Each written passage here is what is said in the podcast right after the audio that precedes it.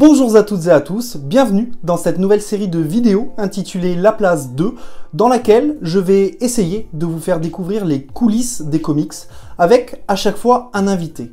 Et aujourd'hui, nous allons parler de la place de la maison d'édition en France, avec Sullivan Rouault, directeur de collection chez iComics. Bonjour Sullivan, bienvenue, je te laisse te présenter pour ceux qui ne te connaissent pas encore.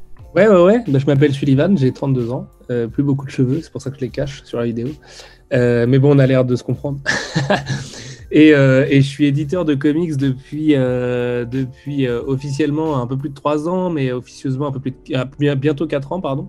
Parce que du coup, la collection, enfin, le travail ne commence pas le jour où tu sors ton premier bouquin. Après, ça dépend de la façon qu'on a de voir les choses. Mais, mais du coup, j'ai lancé iComics en janvier 2018, si je dis pas de bêtises, et on est en février 2020. Et je suis arrivé chez Brajlon, du coup, qui est la boîte qui héberge iComics, en, le 1er mai, ça s'invente pas, enfin le 2 mai, du coup, c'était férié. Euh, le 2 mai 2017. Euh, Et actuellement, je suis euh, du coup peut-être éditeur de manga, je sais pas, ça dépend comment on voit les choses, puisque je lance une collection de manga le 26 mai prochain, à peu près partout, avec un super titre qui s'appelle Aohashi et des super auteurs et plein de bons mangas. Je vois que tu as les mangas derrière toi, donc je sais que voilà, tu, tu seras potentiellement un lecteur de Mangetsu, c'est le nom de cette belle collection. Alors Sullivan, tu es aujourd'hui directeur de collection chez iComics. En quoi consiste ton rôle et tes fonctions? Euh, bah, la fonction la plus, euh, la plus évidente pour les lecteurs, c'est évidemment celle de choisir les bouquins. Euh, ça, c'est vraiment la base de la base, quoi. C'est lire des bouquins dans leur langue maternelle et puis, et puis les trouver suffisamment pertinents ou suffisamment bons pour rentrer au sein de ma collection. Donc après, quand c'est par exemple une collection comme iComics, il y a une certaine typologie de bouquins que, que, que j'aime bien faire cohabiter les uns les autres ensemble avec des, des thèmes, tu vois, sociaux, politiques qui, qui, rentrent en résonance les uns avec les autres. Et puis, euh, donc après, c'est aller les négocier aussi avec les agents qui représentent les artistes en question. Donc, soit des agents directement de maison, soit des agents euh, qui peuvent être freelance, par exemple. J'ai tout à l'heure un call avec un agent qui est lui-même freelance et qui, représente un scénariste en particulier. Et puis, euh, après, ça va être une myriade de petites choses euh, qui vont surtout être de la coordination de, des nombreux services et des nombreuses personnes sont concernées par la création d'un livre. Donc ça va du commercial au marketing en passant par la presse, la communication, les réseaux sociaux, euh, ma direction aussi évidemment parce qu'ils ont leur mot à dire évidemment sur ce que je choisis, euh, la traduction, le lettrage, euh, le, le, maquettage. Souvent le, le, lettreur fait aussi la maquette mais c'est pas toujours le cas. Donc la gestion un peu de tout ce beau monde, la gestion aussi des différents calendriers, de la saisonnalité des choses. Et euh, en fait, c'est euh, une fois que tu as choisi les bouquins, qui est la partie un peu romantique du métier, et que tu discutes avec les auteurs et que tu veux, tu vois, tu, par exemple, je, prends, je vois Savage Shores derrière toi, tu vois, on en a discuté pas mal avec Ram pour cette histoire de dorure, de faire adorer sur la couverture et tout. Euh, parce que je voulais vraiment que l'édition française soit à la hauteur de l'édition française tout court, parce que traditionnellement en France, on, publie les plus belles BD, et, pour les artistes que je publie, c'est souvent le cas. Ils nous disent souvent que la version française c'est la plus belle, tu vois, parce qu'aux États-Unis, ça va être un truc en soupe ou quoi qu'est-ce. Et euh, du coup, tout ça, c'est un peu beaucoup de réunions et beaucoup de tableurs Excel en réalité. Et puis après, tu as toute une dimension aussi un peu. Euh, alors ça, tous les libraires, tous les éditeurs, pardon, ne le font pas, mais moi, je fais par exemple les séminaires commerciaux. Donc c'est moi qui vais présenter les bouquins aux, aux, commerciaux qui vont ensuite sur le terrain dans les différentes librairies, donc dans les plus grosses comme les plus indépendantes, euh, les présenter du coup, euh, préparer les PDF qui vont bien, machin, euh, les différentes previews, je fais pas mal de stratégie marketing. Après moi je suis sur, c'est ma fonction en tant que personne, que c'est comme ça que je travaille, et aussi parce que j'ai deux petites collections. Tu vois, je suis pas à la tête d'Urban Comics, je fais pas 58 bouquins par mois quoi, et encore je peux loin de la vérité. Ou J'essaye un peu de mettre mon grain dans un peu tout ça parce que j'aime bien tout ce qui est communication, j'aime bien tout ce qui est marketing. Le commercial, c'est vraiment plus l'affaire des commerciaux parce que c'est pas mon affaire. Je suis pas, suis pas un homme de chiffres. Tu vois, je connais pas trop les ventes de mes bouquins, ça m'intéresse pas des matchs. J'aime bien savoir si c'est une plantade ou une réussite, mais c'est pas un, truc qui m'habite à mort. Et puis, euh, et puis voilà. Après, bah, organiser des tournées aussi, par exemple. Tu vois, ça peut faire partie de ces trucs un peu couteau suisse. Moi, j'aime bien ça, contacter les auteurs, mettre des tournées en place, contacter des libraires que j'aime bien dans plein de villes en France. Je suis provincial au départ, donc euh, j'essaye de défendre la province, tu vois, d'aller dans des villes qui sont n'ont pas toujours l'honneur d'accueillir des artistes internationaux. Et, euh, voilà, en gros, euh, c'est à peu près à peu près ça. Moi-même, je t'avoue que je n'ai pas toujours bien les contours et les tenants et les aboutissants de mon métier parce qu'en fait, ça revient à faire plein de trucs autour d'une grande chose qui est choisir les bons livres pour euh, former une collection. Peux-tu nous expliquer le cheminement d'un comics de la signature du contrat jusqu'à sa parution en librairie? Bah Alors là, il y a beaucoup d'étapes euh, que les gens n'imaginent pas euh, forcément. je vais t'en détailler une, par exemple, sur un suivi de prod. je vais être transparent avec toi. Je vais ouvrir mon petit tableur de suivi de prod Mangetsu, qui est la collection de comics, du coup, mais bon, de manga, pardon, mais qui est sensiblement la même chose. Hein en suivi, euh, bah, tu vas savoir déjà qui fait le suivi au niveau de la fabrication, ce qui est important, parce que euh, les fabricants euh, bossent sur tellement de bouquins qu'il faut que ce soit quelqu'un en particulier qui ait une idée nette et précise de ce que l'éditeur veut et de ce que la fabricante veut aussi, parce qu'en l'occurrence, moi j'écoute beaucoup leurs conseils et tout. tu vas voir ces différentes spécificités. Par exemple, un exemple tout bête, mais il y a certains bouquins, tu vas vouloir que les libraires les en avance pour en précommander plus parce que tu sais que la série elle est très forte mais qu'elle a besoin d'être défendue. Donc là, ça va être une épreuve non corrigée. Donc ça va se faire avec un autre service qui est en gros le service qui crée un peu du marketing, mais euh, type PLV et, marketing de point de vente, on appelle ça. Tu vas définir le nombre de pages prévisionnelles, donc de la maquette en VO et de la maquette ensuite chez toi, parce que tu peux rajouter du bonus, tu peux rajouter des pubs, tu peux rajouter du contenu éditorial aussi pur, rajouter un chapitre, enfin tu fais un peu ce que tu veux en fait, euh, une fois que tu as, as, acquis les droits. quoi. Déjà l'acquisition de droits, c'est énormément de choses différentes sur lesquels se mettre d'accord. C'est pas juste euh, je te file tant de milliers d'euros et tant de pourcentage de royalties. En vrai, il y a beaucoup plus de choses que ça. Et enfin, voilà, on parle aussi de, durée de contrat, de prix de vente prévisionnel, de, date de sortie prévisionnelle, de carcan éditorial, de ce qu'on peut faire, les droits des omnibus et tout ça. Enfin voilà, il y a un, paquet de choses, tu vois, à, remplir et à, et à clarifier avec l'agent. Ensuite, ça va être choisir un traducteur, évidemment, choisir un lettreur, définir le bon format, s'occuper du gabarit technique. Alors moi, j'ai la chance que la, que la fabrication s'en occupe beaucoup à ma place parce que j'ai vraiment des super fabricantes autour de moi chez Brajlon. Mais je sais que certains éditeurs le font eux-mêmes de faire les gabarits techniques, tu vois, de savoir exactement au pixel près et avec les fonds perdus euh, ce qui va partir à l'impression euh, pile poil. dans le cadre du manga, là, c'est particulier, mais ça, ça, arrive aussi dans le comics d'ailleurs, parce que mon lettreur Martin de Black Studio que je salue bien fort, euh, fait aussi de l'onomatopée par exemple sur Bitterroot chez nous, et donc euh, va euh, adapter de l'onomatopée. Donc ça, c'est choisir en fait ton lettreur et la personne en charge de l'onomatopée, donc le graphiste, le maquettiste aussi, définir le point de vente, demander un ISBN pour ton bouquin, gérer la réception des fichiers, l'envoi en trad et les pages, enfin, les pages pour les représentants aussi, parce qu'on présente les bouquins quand même vachement tôt, souvent avant que le boulot soit complètement terminé. Gérer la remise de la traduction, la correction et la prépa de copie, la mise en page et le lettrage, euh, gérer du coup les épreuves complètement corrigées des tomes en priorité commerciale, envoyer toutes les retouches images éditeurs pour validation en finalisation, la relecture des épreuves. Donc ça, il peut y avoir autant d'allers-retours qu'il faut jusqu'à ce qu'on ait une version qui plaise à tout le monde. Donc c'est comme ça qu'on évite les coquilles, c'est comme ça qu'on qu'on améliore une traduction, parce que le traducteur, euh, il a la chance aussi de nous avoir derrière des fois pour parce que c'est dur aussi de traduire, donc souvent tu as la tête dans le guidon. Euh, donc relecteur, des épreuves, vérification de la mise en page, intégration, et finalisation des épreuves en interne. Donc là c'est différent parce que souvent ton traducteur il est en externe, les traducteurs sont rarement salariés dans une maison. Donc ensuite il faut le vérifier aussi, tu vois, en interne avec les différentes personnes concernées. Donc ça va être moi, mon assistante d'édition, ma boss, enfin tu vois, en gros toute l'équipe qui peut tourner autour. Faut envoyer les épreuves aux ayants droit aussi parce que l'ayant droit a un droit de regard et un droit de validation dessus intégrer la finalisation des épreuves, donc c'est avec les, allers-retours de l'ayant droit qui a souvent des choses à redire, tu vois. Et euh, sachant qu'on décorrèle vraiment la couverture et l'intérieur, euh, c'est deux choses vraiment différentes pour nous. Et, souvent, les retours vont plus porter sur la couverture pour la bonne et simple raison que l'ayant droit parle rarement couramment français. Donc, en fait, euh, les textes à l'intérieur, voilà, il n'a pas forcément grand chose à dire. Préparer le bon à tirer. Ensuite, préparer le rendu à la fabrication qui, elle, va préparer le calage en impression au millimètre près, du coup, pour que tout soit absolument nickel. Euh, tout ça nous donne un dossier définitif. Et ensuite, on a l'envoi en impression, puis la réception des bouquins, puis la remise sur le marché. Donc ça fait un paquet d'étapes, tu vois, euh, entre le moment où moi, éditeur, je me dis, tiens, j'ai envie de publier Bitterroot, et le moment où Bitterroot sort euh, en librairie. Et ce qui est violent, je me permets juste d'ajouter ça, c'est quand un bouquin passe un peu au travers.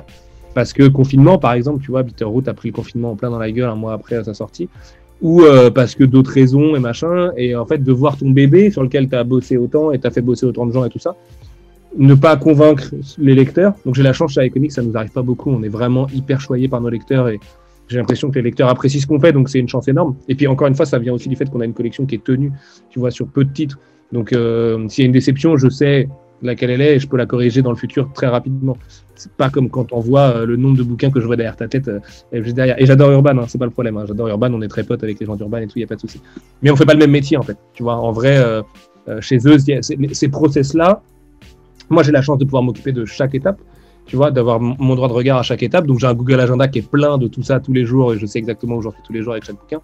Quand tu es chez Urban, tu as des gens dont c'est le métier de faire le suivi de la prod. Et, et tu vois, c'est vraiment un métier à part entière. Donc euh, après, c'est aussi une mentalité Brajlon. On est un peu do it yourself dans l'esprit. C'est une boîte euh, d'édition qui est balèze mais qui est indépendante. Donc euh, il y a toujours ce truc, tu vois, de coopération entre les services et tout. On segmente pas les services, on se parle avec tous les services, tu vois. Et on a souvent des réunions avec la FAB, avec la presse, avec le marketing, etc. Bref. Alors du coup, Sullivan, combien de temps se passe-t-il entre la décision de faire paraître un comics et son arrivée en librairie? Pour des raisons de trésorerie, d'un point de vue patronal. et des raisons euh, de je suis pressé de le sortir et de coller à la sortie VO d'un point de vue éditorial, j'ai envie de te répondre le moins de temps possible. Et en gros, dans l'édition, ça c'est vrai pour tout le monde, on bosse quand même relativement à flux tendu. Parce que euh, on peut pas euh, payer des gens et mettre un truc six mois au placard et tout. Certaines boîtes peuvent faire ça parfois, il y a des cas particuliers et tout. Mais globalement, 95% de la production euh, dans l'édition, même partout, hein, pas que de la BD, hein, euh, que ce soit d'ailleurs en créa ou, en achat de droite, est quand même relativement en flux tendu. Donc, en moyenne, en moyenne, je vais dire 8 à 9 mois ça peut être 6 quand tu es pressé, quand tu as une méga prio et que tu veux coller à la, à la sortie VO au plus proche. Je prends l'exemple de nous, We Only Find Them When They're Dead, qui est clairement mon coup de cœur éditorial 2021 qui sort en juillet chez nous. On sort euh, un mois après la VO, je crois. Euh, mais ça, c'est parce que du coup, on le sait dès le départ, qu'on se met d'accord avec Boom Studio là-dessus. On se dit, OK, les gars, il va falloir qu'on soit bon, il va falloir qu'on communique beaucoup, que la pipeline US-France, où des fois il y a un peu de friture, euh, soit la plus efficace possible parce que nous, on va traduire à partir des PDF et des bouquins, euh, enfin des floppies, en fait, as cet avantage-là, que ce soit prépublié en comics. Donc, on va prendre toute l'avance qu'on peut. Derrière, il faut qu'on soit bon sur la réception des fichiers, qui est vraiment l'étape la plus importante en fait pour nous, pour que le lettreur puisse se mettre à lettrer et tout ça, et qu'on fasse vite ses allers-retours et qu'on soit le plus pertinent possible. Mais euh, c'est les meilleures heures sup de ta vie, parce qu'en fait, c'est toujours des heures sup, vu que la journée, on est occupé avec, je te dis, les réunions, les tableurs Excel et tout. Et le soir, euh, par exemple, ce soir, tu vois, Awashi tome 1, qu'on a envoyé en ENC au libraire le mois dernier, Là, j'ai reçu tout à l'heure la version finale, finale, finale. Normalement, celle-ci, il n'y a plus rien à dire. Elle peut partir en impression là. Et donc ce soir, euh, à 19h30, quand je vais arrêter mon taf, je vais coucher mon fils et après je vais prendre ma petite tablette et je vais relire Awashi vérifier que tout est carré. Et si c'est pas carré, eh ben on se refera un aller-retour jusqu'à ce que ce le soit. Et après, la femme va s'en emparer et, euh, tout caler. Mais euh, sachant que c'est quand même pas les mêmes délais entre le Japon et la France et, le Japon et les, les, US, pardon. Euh, c'est un peu plus long avec le Japon en règle générale. Pour plein de raisons euh, purement technico-techniques, euh, tu vois, euh, pas forcément passionnantes. Mais avec les US, on peut beaucoup plus coller à la, à la parution VO. Est-ce que ce sont les scénaristes et les dessinateurs qui viennent à vous, ou est-ce que c'est vous qui allez chercher ces personnes-là, ou bien est-ce que c'est beaucoup plus complexe que ce que l'on peut l'imaginer? Ça dépend des fois, euh, ça dépend des relations que tu as nouées. Après, c'est ce qui est très cool dans ce métier, c'est que derrière tout ce que je t'ai raconté de tableur Excel, là, c'est quand même l'humain qui prime. Et euh, bah, il y a des fois, moi, je repère un jeune mec, j'ai envie de faire sa biblio, donc je vais tout faire pour voilà. Et, souvent dans les comics, on peut facilement devenir pote avec les auteurs parce que tout le monde se retrouve à New York, tout le monde se retrouve à San Diego, tout le monde se retrouve à Lucas, à Angoulême, etc. On a souvent beaucoup d'occasions de se voir, on peut organiser des tournées assez facilement. Euh, mais euh, en gros, ouais, tu vois, tu peux facilement louer des, euh, euh, nouer des liens d'amitié, pardon, euh, pas louer des liens, et puis organiser des tournées. Tu vois, il y a beaucoup de Britanniques, d'Espagnols, d'Italiens et tout, donc ça facilite aussi les choses. Et tu vois, sur un truc comme We Only Find Them, par exemple, Simonet, moi je l'avais publié sur Power Rangers Tortue Ninja. Il se trouve qu'on a exactement le même âge, les mêmes passions et tout, qu'on a tripé comme des foufous quand on était en tournée ensemble au mois d'octobre, et que c'est lui qui m'a dit putain, je rêve que ce soit toi qui fasses We Only Find Them parce que j'adore ta vision de, de, de, l'indé, des comics en règle générale. Et que bah, moi, je lui ai dit, mais écoute, mec, de toute façon, c'était prévu. Enfin, tu vois, t'imagines bien que l'agent de Boom, euh, il avait déjà le mail sur la table depuis quelques semaines en disant, écoute, pour We Only Find Them, tu penses à moi. Mais euh, même avec les agents, en fait, c'est très humain. On se connaît avec tous les agents, tu vois. C'est con à dire, mais on boit des coups ensemble. Euh, mais tous les éditeurs français boivent des coups avec tous les agents, si tu veux. C'est juste que c'est un milieu qui est familial. Donc, euh, tu vois, par exemple, je prends l'exemple de Seven Secrets que je voulais publier parce que Tom Taylor, c'est un pote. Euh, Tom avait exprimé la volonté de venir chez nous. Ça n'a pas été possible parce qu'un concurrent a fait une une offre bien plus importante que la mienne, qui était pourtant la plus grosse que j'avais jamais faite, parce que Tom Taylor, ça se paye. Et, euh, et du coup, bah, pas le choix, tu vois. Moi, le mec, Tom est venu m'en parler, il me dit, bah, je suis désolé, mais là, c'est pas moi qui décide, c'est l'éditeur, parce que c'est une question de sous. Donc, euh, au bout d'un moment, je peux leur dire que je veux venir chez iComics, mais si les mecs, ils proposent deux fois plus, euh, l'éditeur qui possède les droits, il va pas non plus, pour nos beaux yeux, à nous et le petit marché français, se contenter de prendre deux fois moins. Donc, après, j'ai tendance à dire que plus tu accumules les années, plus tu connais les gens, plus tu as les affinités. Moi, les, agents savent très bien quel bouquin je vais, je vais, je vais vouloir publier. Donc, des fois, c'est même eux qui me disent Tiens, t'as vu, il y a ça, c'est hyper cool et tout. Et euh, j'essaye au maximum de les devancer. C'est jamais arrivé qu'un agent me propose un bouquin et que je le signe parce qu'il me l'a proposé. Parce que je mets un point d'honneur à ce que ça soit une vraie volonté de ma part. Euh, par contre, c'est on est déjà passé pas loin, tu vois. Puis finalement, j'ai dit, ah non, euh, j'ai un truc, euh, c'est pas beaucoup de slots non plus dispo sur le planning iComics, puisqu'on fait que 20-25 bouquins par an, dont des grosses licences, euh, qui sont Rick and Morty et Tortue Ninja. Donc, si tu veux, chaque place est chère pour moi sur les indés. Et Bleed Them Dry, par exemple, cette année, que je voulais absolument faire, petit bouquin The Vault, one shot, a pris la place d'un truc que j'ai longtemps hésité à faire, qui m'avait été proposé par Dark Horse. Et du coup, je dis à, à Carrie, Dark Horse, c'est le nom de l'agent de Dark Horse, je dis, écoute, Carrie, je suis désolé, euh, c'est pas du tout contre toi. C'était une super proposition, c'était pertinent. Mais j'ai choisi de mettre autre chose et tu sais bien qu'on est à iComics, donc je peux pas rajouter un bouquin. Mes boss vont pas me dire oui pour rajouter un bouquin en plus. Quoi. Comment choisit-on de publier un comics plus qu'un autre, puisque je suppose qu'à un moment donné, un choix s'impose? Bah, Le choix, c'est toujours un choix cornélien, parce que, euh, parce que moi, j'aimerais publier plus de choses que ce que je publie. Euh, que des fois les concurrents euh, prennent des bouquins que je rêvais de publier. C'est le jeu. Moi aussi, des fois, je prends des bouquins qui rêvent de publier. En tout cas, j'imagine. Euh, puis c'est un milieu assez, assez, enfin très concurrentiel. Alors moins dans le comics que dans le manga, mais l'édition, on se fait pas trop de cadeaux, tu vois. Euh, moi, j'ai mis du temps à intégrer ce truc-là. Parce que comme j'étais journaliste spécialisé dans la BD avant, je les connaissais, tous mes, tous mes concurrents, en fait. Enfin, tu vois, on, pareil, on se fait des années qu'on se parlait et tout, qu'on faisait des OP ensemble et tout. Et, euh, enfin, des OP, pas des OP d'influenceurs, hein, mais qu'ils achetaient de la pub sur les sites que, que je gérais et que moi, je parlais de leurs bouquins. Alors, c'était pas un échange public rédactionnel du tout, parce qu'on a toujours été contre ça, mais tu vois ce que je veux dire, on se connaissait, quoi. Et euh, du coup, le choix, il s'impose par, euh, sur iComics en tout cas, euh, la pertinence du bouquin dans la ligne édito. Euh, parce qu'il y a des trucs, à mon avis, qui sont faits pour être publiés par Glénat, d'autres qui sont faits pour être publiés par Bliss, d'autres par Delcourt, etc. Je ne vais pas nommer tout le monde. Euh, et puis, j'ai envie de te dire, c'est un peu la seule chose qui prime, parce que ça m'est déjà arrivé de ne pas publier des, auteurs avec qui je suis pote et ça m'a brisé le cœur. Et, ça fait mal hein, dans ces cas-là, ça, fait mal à, ça fait mal à une relation, hein. tu vois, des deux côtés, quoi. Donc on peut pas se mentir, ça déçoit l'auteur, quoi. Euh, il y a forcément des impératifs commerciaux aussi. C'est-à-dire que moi, quand je vais proposer les séries en interne, bah, je sais bien, euh, entre deux bouquins, lequel va le plus euh, faire accrocher les gens. Alors, des fois, tu as des surprises.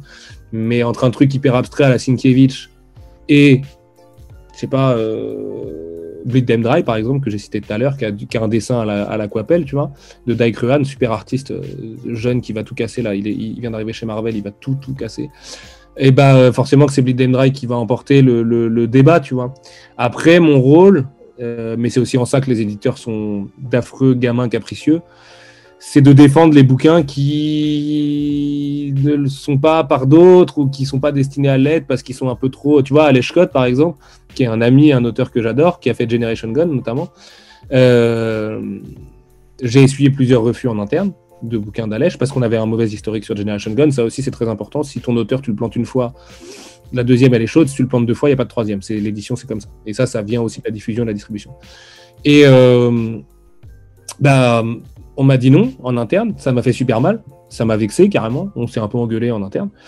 Et euh, bah, au bout d'un moment, tu ravales ta fierté, quoi. Tu vois, genre, euh, t'avances et puis tant pis, tu peux pas faire tous les bouquins que tu veux faire. Donc, euh, je sais que si je veux faire à eh ben, il va falloir que je prenne sur mon temps libre et que je le fasse sur une autre structure que je vais monter moi-même, mais sur lequel j'aurai pas de diffusion, pas de distribution, donc pas les mêmes chances. Tout ça, tout ça, tout ça, tu vois, c'est une grosse machine aussi l'édition, donc euh, faut se rendre compte de la chance que tu as déjà de pouvoir le faire.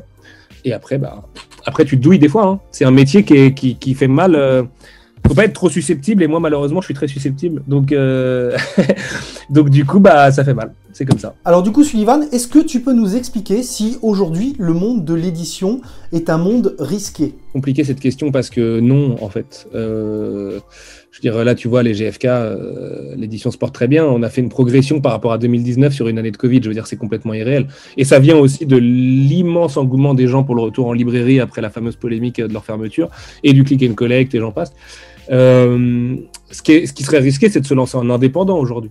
C'est-à-dire qu'aujourd'hui, si tu n'es pas backé par un gros groupe, quel qu'il soit, Interforum, Hachette, Média Participation, tout ça, bah ouais, là, là, tu vas manger ton pain noir. En vrai, euh, aujourd'hui, il y a le crowdfunding, mais tu peux pas non plus crowdfunder tous tes projets. Faire des crowdfunding, c'est hyper fatigant, beaucoup plus que de présenter des bouquins à un, diffuseur, un distributeur. Euh, envoyer 5000 euh, bouquins, moi, ça va m'arriver en 2022, bah, ça va faire mal au dos. Hein.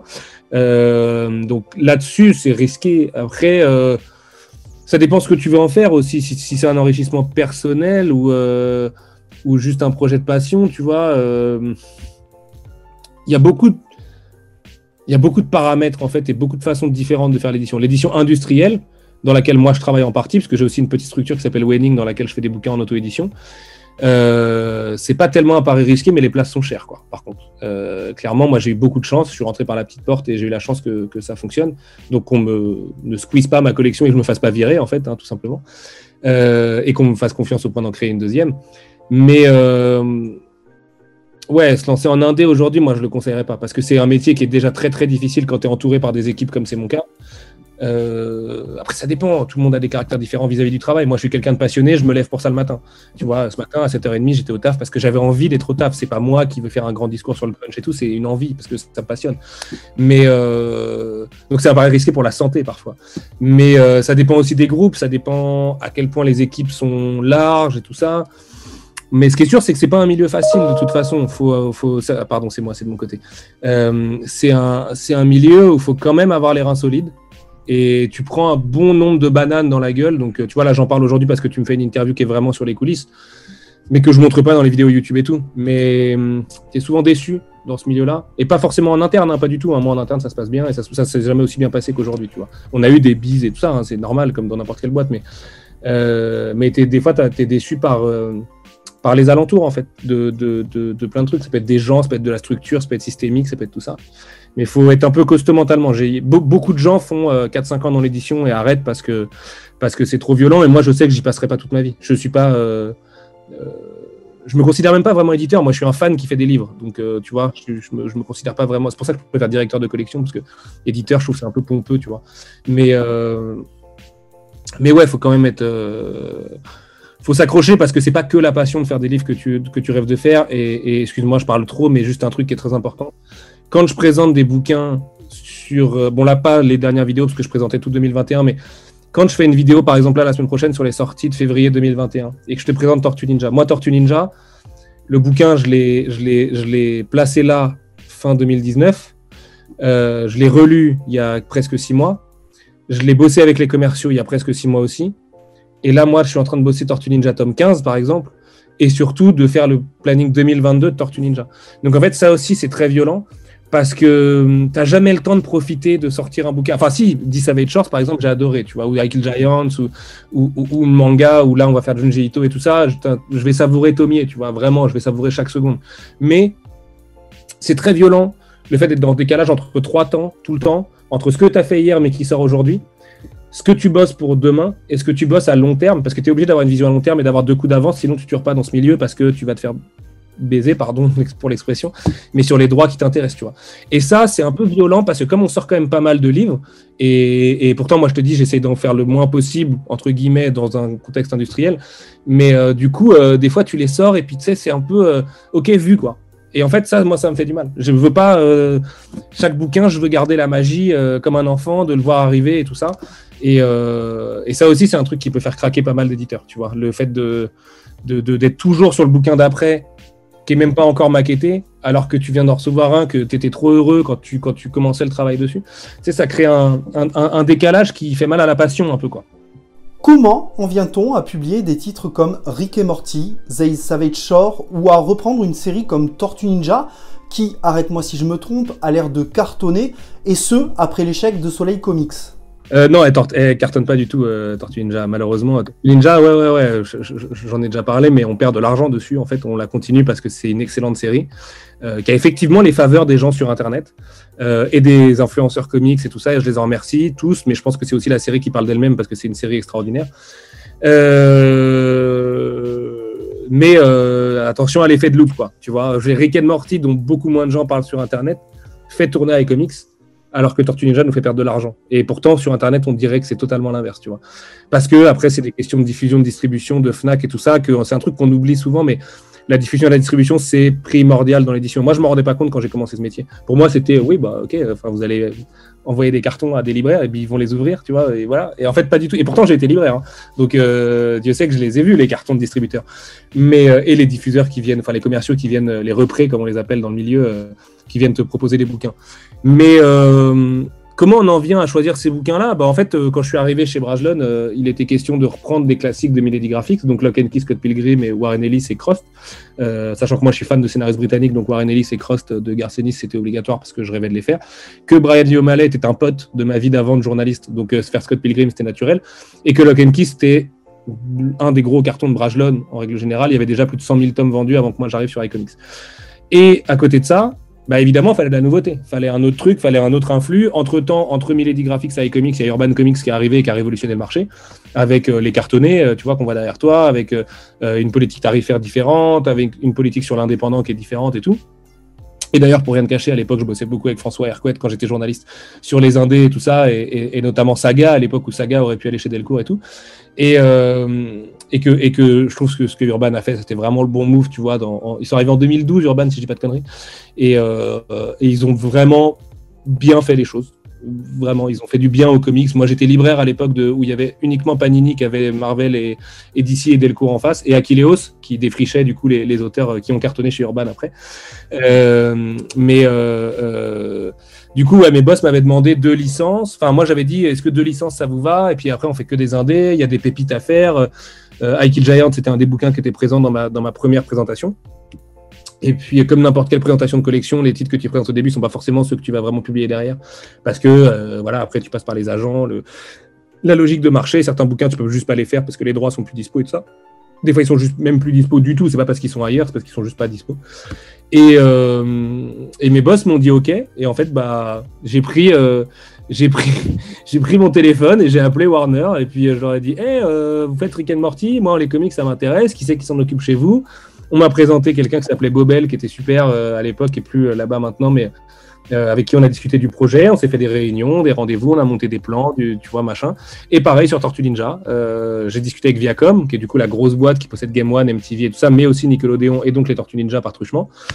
Et puis ils ont été d'accord avec euh, notre vision des choses, et puis bah voilà, après petite négo, petit contrat, et puis après c'est parti. Hein. Comment remettons au goût du jour une série, un titre comme Tortue Ninja alors qu'il y a une absence totale de produits cinématographiques, de dessins animés, et que même les jouets aujourd'hui ne sont plus du tout d'actualité?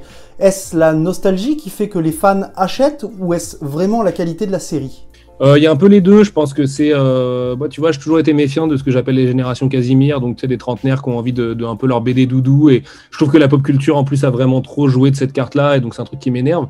Euh, en revanche, je peux pas nier que les fans de Tortue sont comme moi, nés à la fin des années 80, début des années 90, ont grandi avec le dessin animé, ont envie de s'envoyer une dose de Tortue aujourd'hui. bah ouais. Et sachant que Tortue, c'est une série qui véhicule des, valeurs qui me sont hyper chères, de plein de choses, tu vois, de la valeur de la différence, de la famille, de, de je, pourrais en parler pendant des heures, donc je vais pas me lancer là-dessus, je parle déjà trop. Mais euh, après, par contre, ce qui est, ce qui est sûr, c'est que c'est le qualitatif qui fait le succès de la série auprès des gens qui vont prêcher la bonne parole, euh, parce que c'est une série qui est excellente, vraiment. Enfin, Tom Waltz a écrit euh, 100 euh, numéros absolument incroyables. Là, aujourd'hui, on est, on, est à peu près au numéro 60, tu vois, en VF, euh, que Matteo Santoluco est juste un des meilleurs dessinateurs de sa génération et que IDW a eu de la chance de l'avoir sur, sur Tortue Ninja. Et que c'est une série qui est profondément universelle, en fait. Leurs valeurs sont universelles, donc la série l'est aussi. C'est une série qui peut parler à tout le monde, vraiment tu vois, euh, enfant, euh, homme, femme, fille, garçon, euh, non-binaire, tout ce que tu veux en fait. Enfin, il y a, y, a de, y a tout et, les valeurs sont précieuses. Puis un côté street et puis la série de comics, en plus, ça a le bon goût d'être la version définitive des Tortues Ninja. Moi, je pense que c'est la meilleure version ever des Tortues, de, toutes les itérations ciné, animation et ça. Il y a des super trucs pourtant, hein, tu vois, en, animation, au ciné et tout, mais enfin au ciné un peu moins.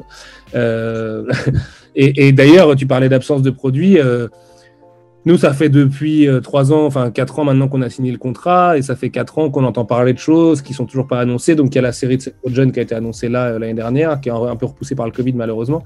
Ça va revenir parce que c'est des licences qui appartiennent à des gros groupes. Les gros groupes, leur travail, c'est aussi de, les faire vivre ces licences-là Après, nous, on serre les fesses pour qu'il les fasse vivre de manière qualitative et que ça puisse accompagner un peu notre propos, tu vois, parce que c'est quand même une série ado-adulte aussi, Tortue Ninja, quand même. Il y a des scènes assez violentes, il y a des twists, il y a des trucs. Et, euh, et c'est sûr que je serais plus à l'aise si on avait un film hyper quali euh, à côté pour relancer la machine, hein, tu vois, et, qui, prendrait un peu la synthèse de, la série TMNT, l'ongoing qu'on publie, comme base enfin, narrative et scénaristique. Euh, ce serait génial, tu vois, parce que moi je trouve qu'il gère super bien la question de la réincarnation des samouraïs, du mutagène, des mutanimals, de tout ça, de la galerie de vilains qui te fait affronter des ninjas mais aller dans l'espace euh, avec Krang et tout. Comme je dis souvent, Tortue Ninja c'est un univers partagé dans une seule série en fait. Tu vois, il y, a, tout, y a tout en fait dedans. Il y a tout. Tu, peux, tu, tu, peux vraiment passer du truc le plus street au truc le plus cosmique en l'espace de comme ça. Et l'intelligence de Tom Valls, c'est d'avoir des, arcs narratifs qui s'enchevêtrent les uns avec les autres. Et donc, tu as un coup Krang, un coup Shredder, un coup machin, et le tout avec un fil rouge qui fait progresser la série jusqu'à deux grands moments qui sont en gros le numéro 50 et le numéro 100, et euh, qui sont vraiment deux très grands moments de l'histoire des comics, je pense. Et je suis pas le seul à le penser en vrai, c'est pas parce que je suis éditeur que je dis ça, euh, c'est vraiment deux très grands moments de l'histoire des comics. Comment en arrive-t-on à décider de la réimpression d'un comics épuisé comme le tome 0 des Tortues Ninja, et qu'est-ce qui influe du coup sur cette décision alors ça, c'est pas moi qui décide. Euh, insère le même du c'est pas toi qui décide. Euh, c'est les commerciaux. Euh, donc c'est Raoul, mon directeur commercial, que je salue s'il regarde cette interview. Et c'est en fait l'insistance des fans sur les réseaux sociaux puisque le tome 0 et les, classiques ont été épuisés assez vite, euh, à mon grand malheur, puisque le tome 0, normalement, on devait l'imprimer qu'une seule fois, c'était le contrat de base. Sauf qu'après, on a recruté d'autres lecteurs qui sont arrivés et qu'on dit bah, les gars, vous êtes sympas, mais nous, on vient d'arriver, il n'y a plus de tome 0, il y a, il y a des spéculateurs qui le vendent à 200 balles. Euh, c'est un peu abusé, 200 balles, enfin, tu vois. Et, euh, et du coup, en fait, c'est cette insistance-là et mon insistance en interne tous les deux jours, en gros, qui fait qu'au bout d'un moment, il a craqué. Il a dit bon allez vas-y on va te réimprimer ton tome 0 là et puis euh, pareil pour les classiques tu vois. Bon les classiques c'est un peu différent parce que c'est un truc patrimonial et tout. Mais euh, mais c'est vraiment ça qui a fait la diff en fait. C'est le fait de de montrer qu'il y a une envie. Si, si demain euh, je sais pas euh, Rick and Morty tome 1 est épuisé bon ça risque pas de nous arriver parce que c'est notre meilleure vente mais euh, si demain Rick and Morty est épuisé mais que tout le monde s'en branle ça passera rien. On va pas le réimprimer c'est le jeu de l'édition en fait. Après, en tant qu'éditeur, tu as un petit poids quand même là-dedans, dans la pertinence de ta ligne édito. Des fois, ta ligne, elle a besoin qu'un bouquin soit dispo pour que le reste soit viable et pertinent dans son existence. Et donc là, ça peut justifier le truc. Mais il faut savoir quand même qu'un bouquin comme le tome 0, tu peux pas le réimprimer sur un coup de tête. C'est un bouquin qui coûte très cher à imprimer, qui a une économie compliquée, euh, qui, mine de rien, euh, propose l'équivalent de 4 tomes pour le prix de 3. Et ça, bah, sur nos CEP, nos comptes d'exploitation prévisionnels, euh, qui sont des tableurs Excel euh, automatisés avec, euh, tu vois, le coût de revient, les machins, bah, c'est pas les mêmes que un Tortue Tome 14, par exemple, tu vois. Et, et donc, c'est pour ça aussi, mais ça, bon, malheureusement, je pense qu'il y a, il n'y a pas eu assez de travail d'éducation de la part des éditeurs envers le public. Et donc, du coup, il y a une frustration qui s'est créée et il y a beaucoup de mauvaises interprétations. Je lisais encore hier que euh, un auteur que je m'apprête à publier, euh, si il n'avait pas été réédité, c'est parce que ça vendait pas. Bah non, pas du tout. C'est parce que les bouquins coûtaient extrêmement cher à faire, parce qu'il y avait cette fabrication et tout. Et qu'en fait, des fois, sur, certaines séries ou sur certains bouquins, tu sais que tu as 1500, 2000 lecteurs, que tu en as imprimé 2000 la première fois, que tu les, qu'elle est sold out parce que tu en as vendu 1500, qu'il y en a 500 qui sont partis au pilon, en gros, après les retours. Et mais tu sais qu'il n'y a pas euh, 2000 autres lecteurs qui attendent derrière une, réimpression. Ils vont être 200, 300. Mais tu peux pas réimprimer que 300 bouquins. Sinon, euh, bah, en fait, enfin, tu perds de l'argent en faisant ça. Et, donc, il faut en réimprimer 2000. Mais si tu en réimprimes 2000 et qu'il n'y a que 300 mecs qui te l'achètent, bah, tu vas pas en jeter 1700. Et ça coûte cher à stocker, tu vois, dans, dans l'édition industrielle. Euh, tu, on stocke pas les bouquins par magie dans un garage euh, métaphysique, tu vois. Et euh, du coup, ça, c'est un truc que, beaucoup de lecteurs n'ont pas comme données, et je le comprends parce qu'on ne l'a pas assez expliqué à mon sens, et qui fait que des fois, on pense qu'un éditeur, qu'un qu auteur est sold out parce qu'il plaît pas. Mais non, c'est juste parce que le, marché n'est pas propice. Si on était 3500 au lieu d'être 1500 sur cet auteur-là, eh ben, il y aurait une réimp à 1500 exemplaires ou à 2000 exemplaires. Mais c'est pas le cas. Donc après, il faut aller créer le lectorat. Il faut intéresser les gens. Mais c'est très dur de créer du lectorat quand tu as 10 000 sorties de BD à l'année, en fait. Tu vois, enfin, euh, les budgets des gens sont pas extensibles, euh, le temps des gens l'est de moins en moins avec euh, la, logique des, tu vois, des écrans, des jeux vidéo, de Netflix et tout ça. Donc malheureusement, euh, il y a une dure loi qui est un peu la loi de la jungle, qui est un peu, tu vois, survival of the fittest, quoi. seuls les bouquins qui vendent se trouvent en librairie. Et c'est assez vrai, tu vois, on, ne le voit pas, mais le nombre de bouquins épuisés qui sont sortis ces dix dernières années, c'est colossal. Sullivan, que penses-tu aujourd'hui du fait que les comics ne représentent que 6% du marché français face à la BD de genre et au manga? Bah, pas du bien, euh, ça veut dire qu'on fait pas bien notre métier. Euh, bon, 6%, c'est un peu le, chiffre dramatique en l'occurrence. On est plus proche de 8, 9, tu vois. Ça dépend comment on regarde les chiffres, en fait, si on prend de la sortie de caisse ou, euh, tu vois, ou, du, de la mise en place et tout. Le, le comics souffre vraiment de la mise en place parce que comme ça vend pas, bah en fait c'est une logique qui se mord là que moins tu vends, moins tu vends quoi. Euh, et, à l'inverse, le manga prouve tout à fait l'inverse. Plus tu vends, plus tu vends. Et aujourd'hui, euh, j'entends beaucoup oui, enfin notamment sur Mangetsu, c'est des choses qu'on m'a dit et c'est tout à fait logique. Euh, pourquoi venir vous rajouter? C'est pas moi parce que je rêve de devenir éditeur de manga, mais ça, le, le, la vie de l'éditeur, on s'en branle. Euh, par contre, pour mes boss, pourquoi venir créer une collection de manga Parce que le marché, il est en croissance, en fait. Que le marché nous prouve que les libraires et tout le monde peut absorber encore euh, d'autres éditeurs. Peut-être que ce sera plus le cas d'ici 5 ou 10 ans. Mais aujourd'hui, le marché du manga, il est en telle croissance, parce que vraiment, le manga, c'est comme ça hein, depuis 10 ans, euh, que du coup, il, c'est même pas que tu peux le faire, c'est que presque il faut le faire quand tu as un groupe d'édition. Et moi, ça m'arrange bien, du coup, ça me permet de réaliser des rêves. Mais sur le comics, on est loin de ça.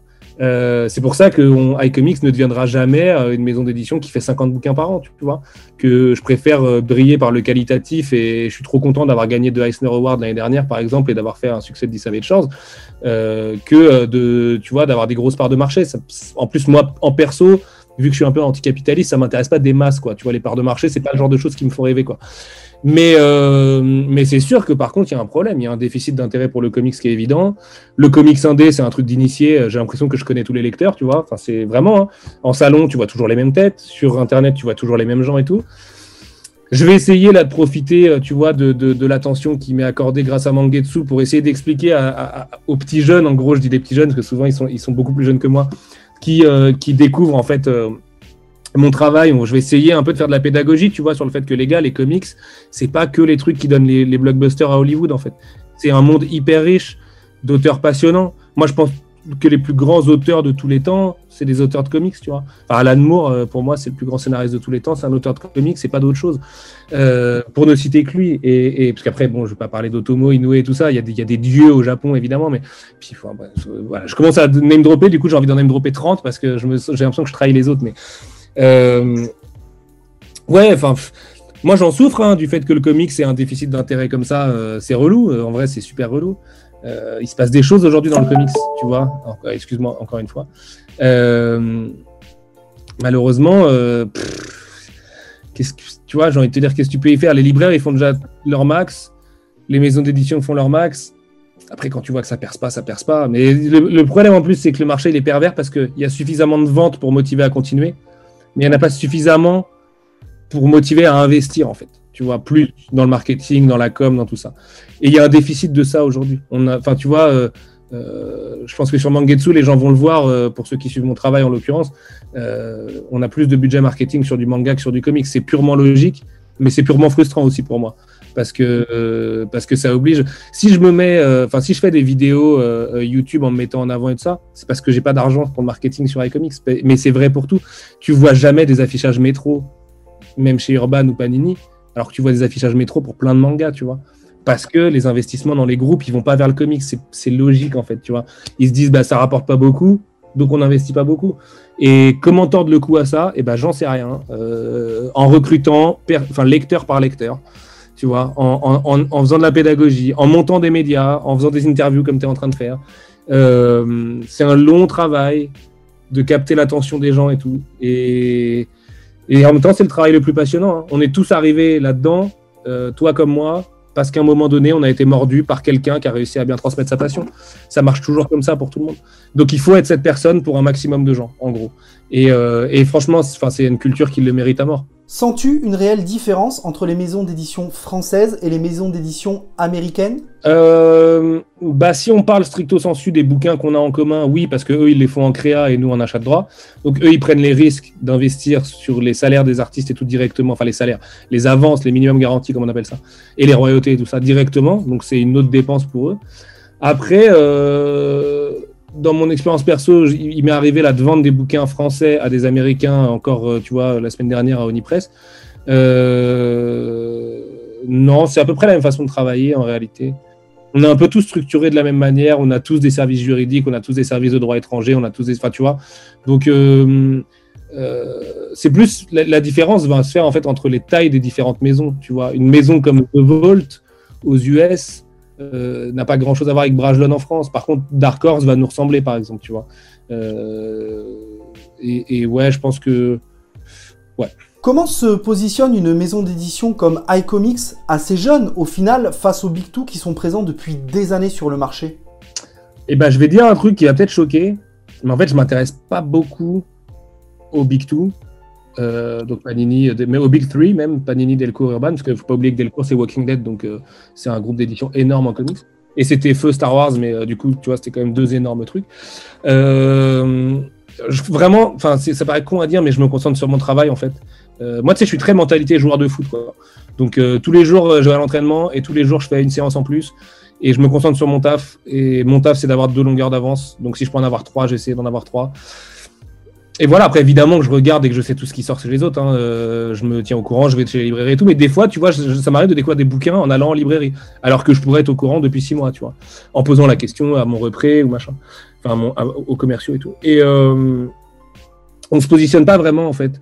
Euh, et notre discours, il est celui-là depuis le début. On est, on est la maison d'édition industrielle. Donc euh, là, j'écarte euh, Bliss, Aquileos, qui sont des indépendants, qui font des trucs super quali, mais en tant qu'indépendants, qui a le plus petit budget d'achat de droits, de marketing, de commercial et tout. Donc on doit briller par d'autres choses. On doit briller et du coup, bah, si tu es éditeur, la façon de briller, c'est l'éditorial. Quoi. Tu vois, c'est choisir les bons bouquins. Donc en fait, je me concentre surtout à publier les bons bouquins, à les avoir avant mes concurrents. En gros, ça revient à peu près à ça. Et, euh, et voilà. Après, on fait pas le même métier, encore une fois. Avec, euh, tu vois, tu parlais de différence entre les maisons d'édition. Il y a plus de différence entre Urban et iComics entre iComics, enfin Brajlon et Dark Horse, tu vois.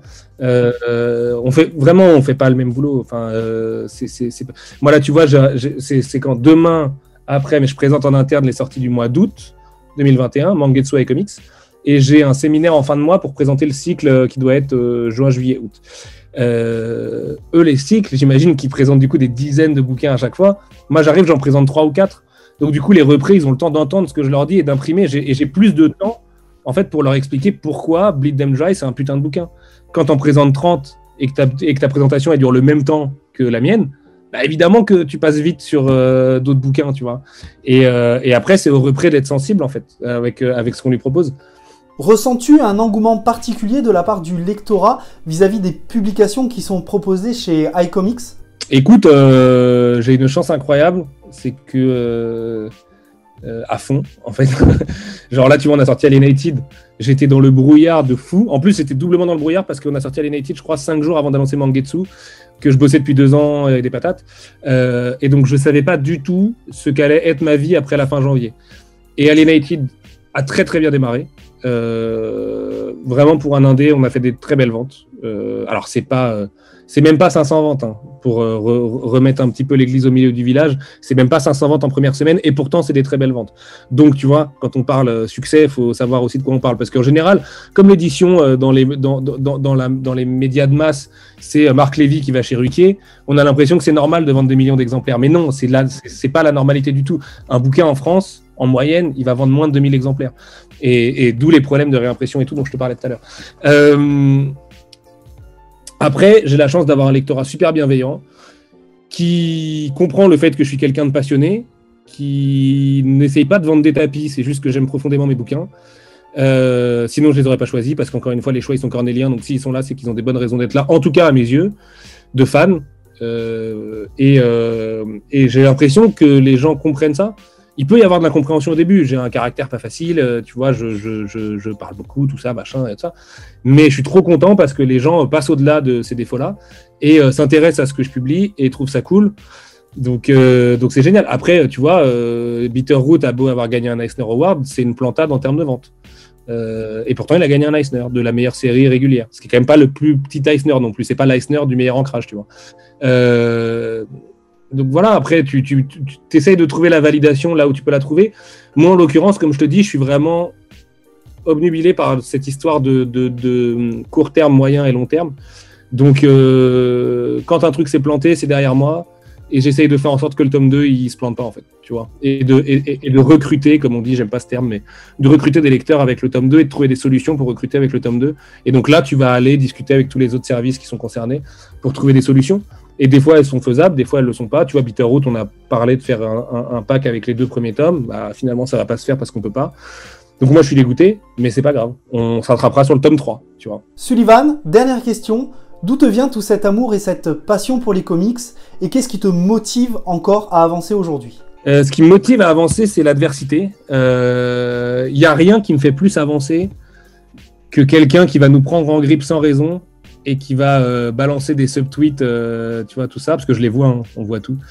Et, et, en fait, cette personne-là, je suis pas le genre de personne qui a envie de lui casser la tête, tu vois. J'ai envie de lui prouver qu'il a tort et qu'on travaille dur derrière pour ça tu vois, vraiment.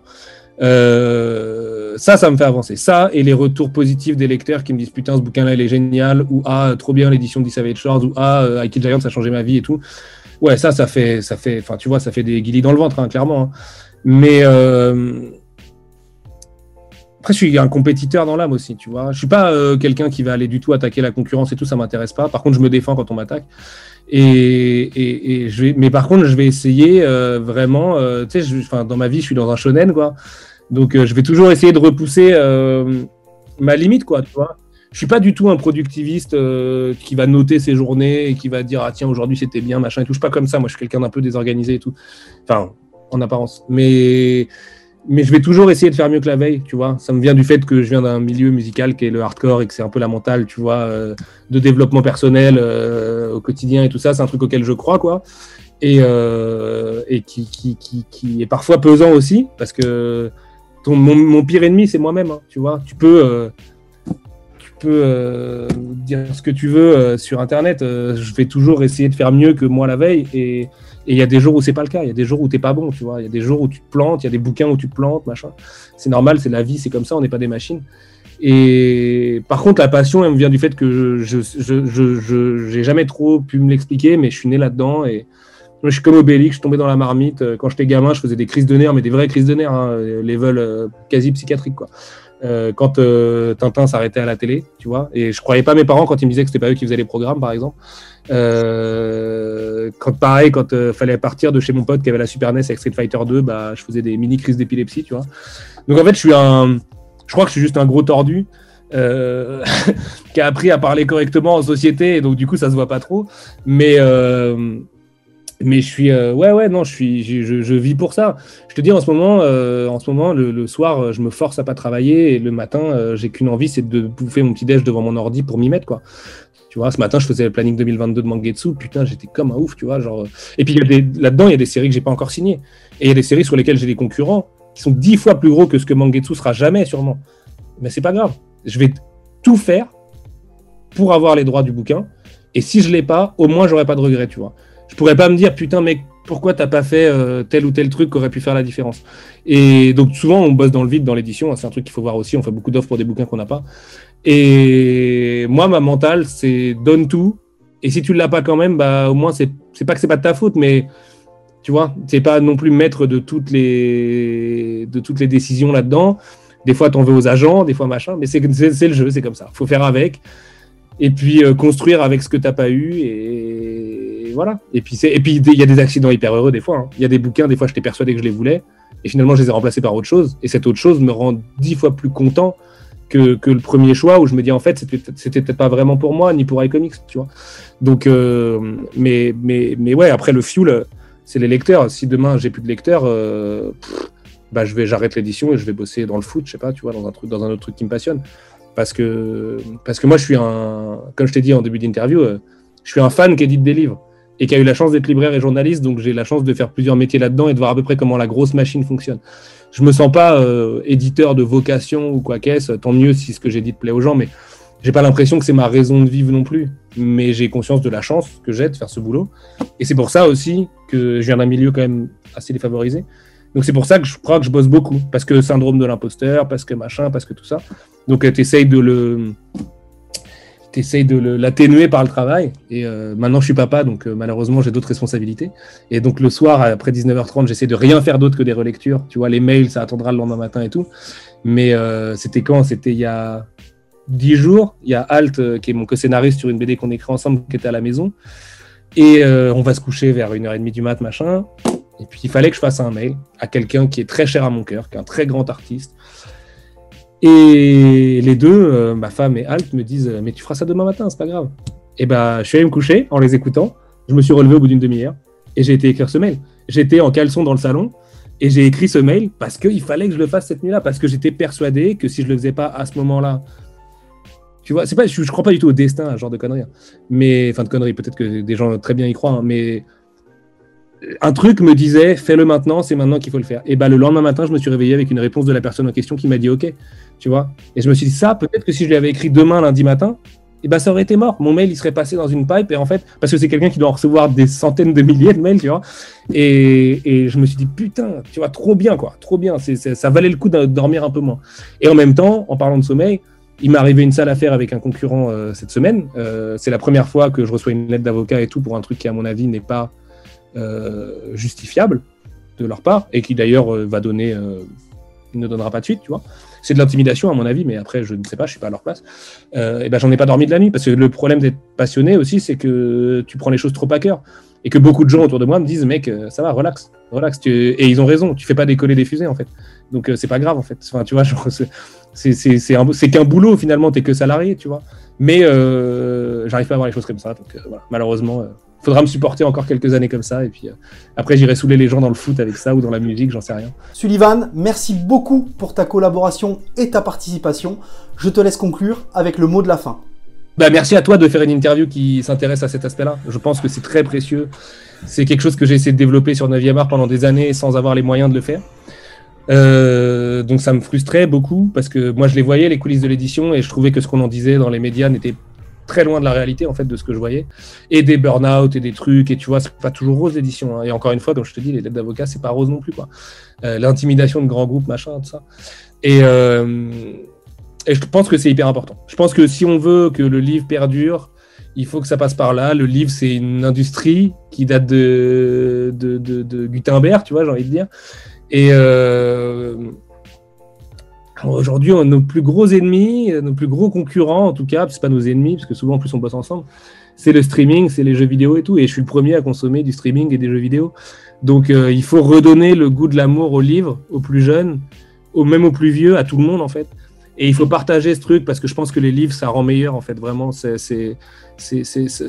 franchement, je connais pas beaucoup de lecteurs qui sont des enculés dans la vie, quoi. En fait, pour le dire simplement.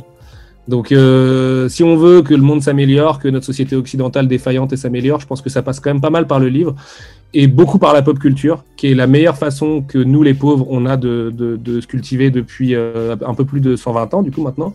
Euh, parce qu'avant, il n'y a que les riches qui allaient au théâtre et qui lisaient, Balzac et compagnie. Et, et donc, c'est précieux, ça, tu vois. Genre, c'est précieux de raconter d'être transparent en fait. Ça sert à rien l'omerta, le truc de ah voilà, on vous a pas vu, on vous répond pas et tout. Pour moi, c'est dangereux ça en fait. C'est dangereux parce que ça désintéresse les gens, parce que euh, d'autres milieux comme le jeu vidéo ou le cinéma ou machin ont plus de moyens que nous. Et donc en fait, même s'il y a la même omerta, eh ben il y aura plus de passionnés pour raconter un peu les coulisses et tout. Donc en fait, le message il va plus passer, enfin il va plus infuser en direct chez les fans. Et dans le livre, on s'est trop longtemps regardé entre groupes d'édition, je pense. Euh, à se dire ah ouais toi tu fais ci toi tu fais ça. Il y a un peu trop d'entre-soi quoi tu vois. Moi je pense qu'il faut faire rentrer les lecteurs un peu dans nos mondes aussi. Et comme ça il y aura beaucoup moins d'incompréhension sur encore une fois les histoires de, de, la plus technique comme la réimpression à la plus grande comme comment on choisit un livre et comment on fait un livre. Et, euh, et, et, par exemple faire comprendre euh, à plein de gens qu'on est plein à bosser sur un seul bouquin en fait tu vois. En vrai il y a beaucoup de gens qui travaillent sur un seul livre. C'est une machine et il y a des gens passionnés à tous les étages on les voit pas parce que tu vois, c'est le rôle de l'éditeur ou, ou, de, de, de, venir répondre aux interviews. Mais putain, moi, je bosse avec des passionnés de la fabrication, comme je disais tout à l'heure. C'est génial de bosser avec des gens pareils. C'est des gens qui sont fétichistes des beaux livres, mais au sens littéral, tu vois, de faire des livres qui sont beaux. Et, euh, et ça, c'est précieux et je pense que ça se partage. Et on va essayer de le faire avec Mangetsu.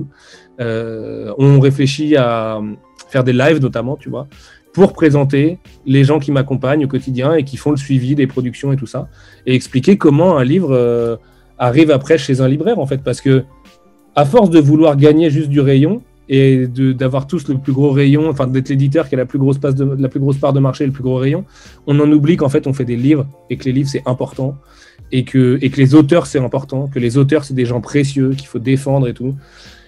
Et que chaque auteur et chaque bouquin compte, quoi. Tu vois, à un moment, faut pas compter le nombre de livres que tu publies, faut compter le nombre de personnes que tu vas, que tu vas toucher et qui vont vraiment être passionnés et qui vont peut-être changer moi, j'ai changé grâce à des livres dans ma vie. Donc, euh, je me dis que peut-être que des livres que j'ai faits, et je le sais grâce à Kill Giants notamment, qui a touché beaucoup de gens, peuvent changer la vie des gens. Et franchement, ça, tu vois, ça, ça, ça remet l'église au milieu du village quand même. Hein. En vrai, euh, tu te dis, ok, ok, bon, c'est pas. Euh, je fais pas, je me tape pas toutes ces réunions et tous ces tableurs Excel pour rien, quoi. En fait, il y a un vrai truc qui se passe derrière, quoi. Et en plus, je trouve ça romantique d'imaginer les gens lire des bouquins que j'édite chez eux le soir ou à la plage dans une bagnole ou entre deux rendez-vous ou pendant que la femme d'un tel accouche. C'est une true story. Hein. C'est pas pour faire un truc euh, graveleux, mais un mec m'a dit pour réussir à, à, me déstresser, j'étais en train de lire les Tortues Ninja et tout. Je dis mais mec, c'est complètement ouf ce que tu es en train de me raconter, tu vois. Et euh, et ouais, ouais, c'est précieux. Et c'est une, industrie qui change dans le bon sens. Très lentement, parce que c'est pas chidéramique l'édition, et c'est très vieux, comme je te dis. Mais on va dans la bonne direction, je pense. Il faut un peu plus de jeunes maintenant, mais on y arrive, on y arrive doucement.